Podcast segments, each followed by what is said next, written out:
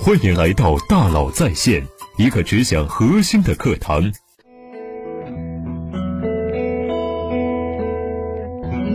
你好，欢迎来到大佬在线。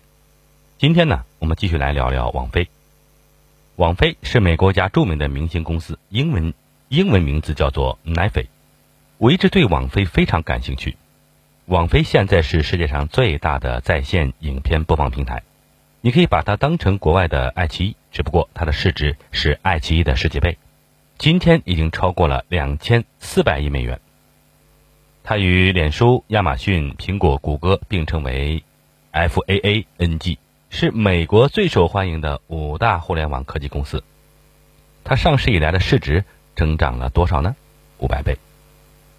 也就是说。假如你在二零零二年网飞上市时花两千元人民币买它的股票，那么今天你的这笔资产价值一百万。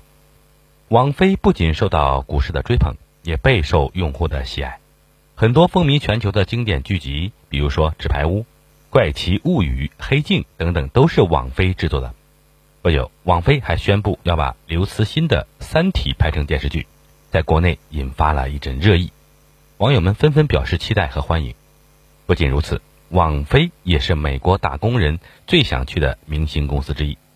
在二零一八年的一项调查中，网飞被评为打工人最想去的公司，它击败了谷歌、特斯拉和苹果。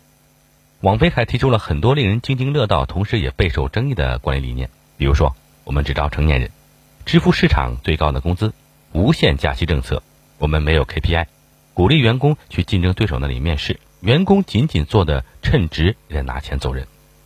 网飞身上令人惊讶和好奇的点太多了，但是以上呢都不是我最感兴趣的。我最感兴趣的是它与绝大多数转型失败的公司都不同。网飞在短短十五年内，成功应对了四次娱乐领域的大规模产业转型，并迅速成为业内的佼佼者。看到今天的网飞，你很难想象到一九九七年网飞刚成立的时候。主营业务是在网上销售和出租 DVD。当时家庭影视娱乐行业的巨头叫做百视达，在世界各地拥有近九千家线下租赁门店，规模是网飞的几千倍。而到了二零零二年，网飞凭借 DVD 租赁业务的上市，从此开始不断发展转型，百视达却在二零一零年宣布倒闭。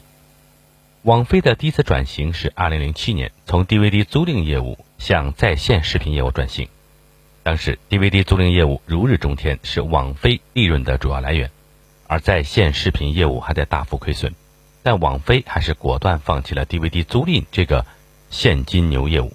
转型之后，网飞当年的利润下滑了百分之九十二，股价暴跌百分之七十。但是后来，网飞的在线视频业务的爆发式增长，证明网飞的决策是对的。第二次转型是从播放有版权的旧内容。向与外部公司合作制作的独家内容转型，其中的代表叫做《纸牌屋》。第三次转型是从与外部制作公司合作向成立自己的制片公司转型，制作出大量的获奖电影和电视剧，比如说《怪奇物语》。第四次转型是从美国扩张到世界各地，成为一家业务遍布一百九十个国家的全球性公司。如果说一次的成功可能是靠运气，抓住了浪潮的红利。那么两次、三次、四次的成功，一定是靠企业惊人的创造力和面对变化迅速调整的灵活力。网飞是如何做到的？前一阵子呢，我阅读了一本网飞的 CEO 李德哈斯廷斯写的一本书，叫做《不拘一格：网飞的自由与私人工作法》。从中我找到了答案。李德哈斯廷斯把网飞的成功秘诀总结为三步：第一，提高人才密度；第二，提高坦诚度；第三，减少控制。前两天呢，我们聊了第一点，提高人才密度，你可以点击进行收听。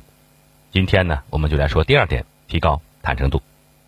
有了超高的人才密度，接下来就要引入坦诚的企业文化，提高公司的坦诚度。什么是坦诚的公司文化呢？就是在公司营造一种坦诚沟通的氛围，鼓励每个人毫无保留的公开表达意见和反馈，而不是在背后说三道四。你可以想象一下。假如在公司例会上，你的老板提出了一个新方案，你觉得这肯定是一个失败的方案，而你昨晚想出了另外一个方案，似乎更有效。这个时候，你会马上把自己的真实想法说出来吗？过了一会儿，你的同事开始发言，他说话总是没完没了，听起来特别高大上，但是没有重点，丝毫不解决任何世界问题。你在心里默默叹息，他又在浪费大家时间了。这个时候，你会马上把自己的真实想法说出来吗？你不会，因为在很多公司呀，一切都取决于老板喜欢谁，不喜欢谁。如果你在众人面前与老板闹分歧，那你的前途就毁了。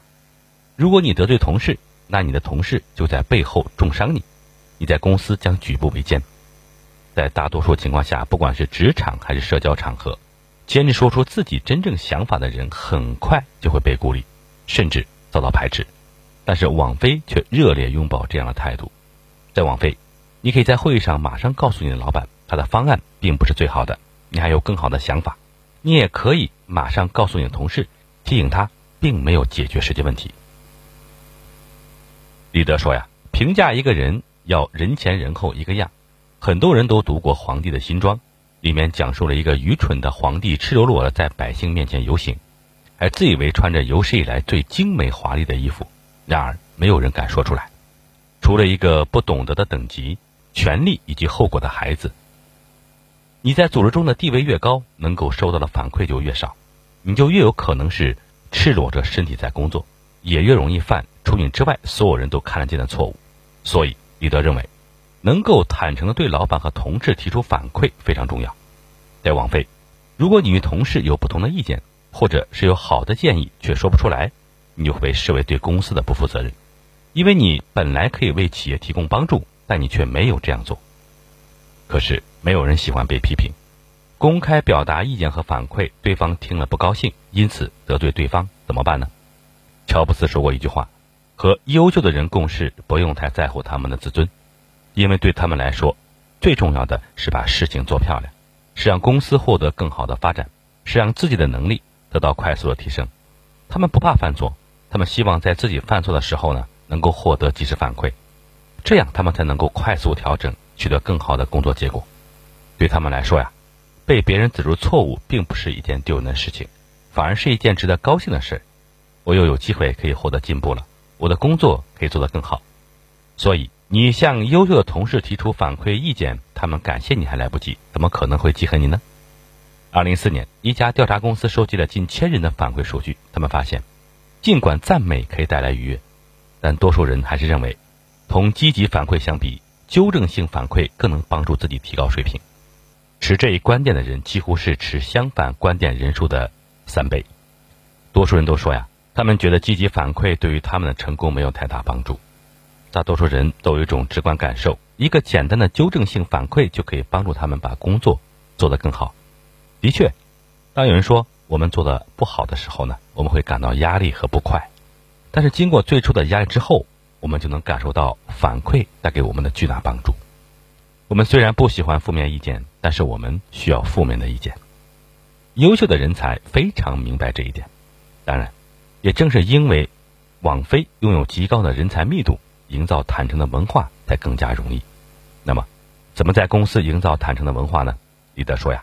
要营造坦诚的氛围，需要让员工放弃多年的经验和一贯的思维模式，比如说只有人家问起才提供反馈意见，或者公开表扬、私下批评，而应该随时随地当面的给出建设性的反馈意见。这些反馈可以是自下而上的，也可以是自上而下的，或者是横向部门之间的反馈。李德强调，工作的目的不在于取悦老板，而在于真正的对公司有帮助。如果你明明发现老板做错了，却不当面提出来，那你就是对公司的不负责任。我们的目的是帮助彼此取得成功，所以不要担心偶尔伤害了对方的感受。当然，光营造坦诚反馈的文化氛围是不够的，在具体的执行中，负面反馈很容易变成情绪的发泄或者是人身攻击。这就需要你教会团队什么是正确的反馈，什么是错误的反馈，以及如何正确的给予别人反馈和接受别人的反馈。王菲呢，把他们的经验呢总结为四 A 反馈准则：提出反馈，第一，目的在于帮助，反馈的目的呢必须是积极的，反馈不是为了发泄，不是为了重伤他人，更不是为了让自己获得好处。反馈者应该清晰而准确的说明这样做对他人的公司有什么好处，而不是对自己有什么好处。比如说，你在与外部合作伙伴会面时在剔牙，这样做很让人生气，这就是错误的反馈方式。正确的反馈应该是这样：如果与外部合作伙伴见面时你不再剔牙，那么合作伙伴可能会觉得你很敬业，我们就有可能建立牢固的关系。第二，反馈应具有可行性，你的反馈必须说明接收者可以做一些什么样的改变。你不仅要指出他的问题，你最好给他提一点建设性的方案，比如说你刚才的做法与你经常说的理念不符，这样的反馈就是有问题的。正确的反馈可以是这样的：你经常说要兼听则明，但是你刚才的决定有点一意孤行，没有认真听取大家的建议。或者这样说更好：如果你能仔细听一下大家的意见之后再做决定，那你的方案将会更加完美。接收反馈，感激与赞赏。我们在受到批评时，都会为自己辩护，或者是寻找借口，这是人类的本能。我们都会条件反射的进行自我保护，维护自身的名誉。当你收到反馈时，你需要有意识的反抗这种本能，并且问问自己：我应该如何认真聆听，以开放的心态认真的对待反馈呢？既不辩护也不生气，还应该满怀欣赏和感激。你要知道，被别人指出错误并不是一件丢人的事，反而应该是一件值得高兴的事，因为你又有机会可以进步了。接受或者是拒绝，在网飞，每个人都会收到很多人的反馈。你需要认真聆听，同时也需要认真思考。不是每条反馈都要求你照办，但是你有必要向反馈者真正说一声谢谢。你和反馈者都必须清楚，对反馈意见的处理完全取决于反馈的接受者。以上呢就是网飞的四 A 反馈准则。网飞的管理者花费了大量时间来帮助员工懂得什么是正确反馈，什么是错误反馈。他们用在线文档详细。解释了什么样的反馈才是最有效的反馈。他们还设立了培训计划，员工可以通过不断学习和实践来了解如何给予和接受反馈。通过这些措施，网飞大大提高了公司的坦诚度。每个人都及时的知道哪里需要改进，然后马上调整。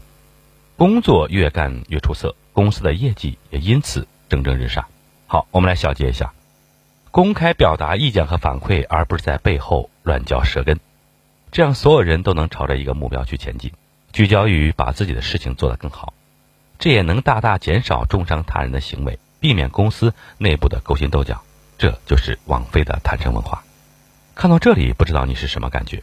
我觉得网飞真的太厉害了。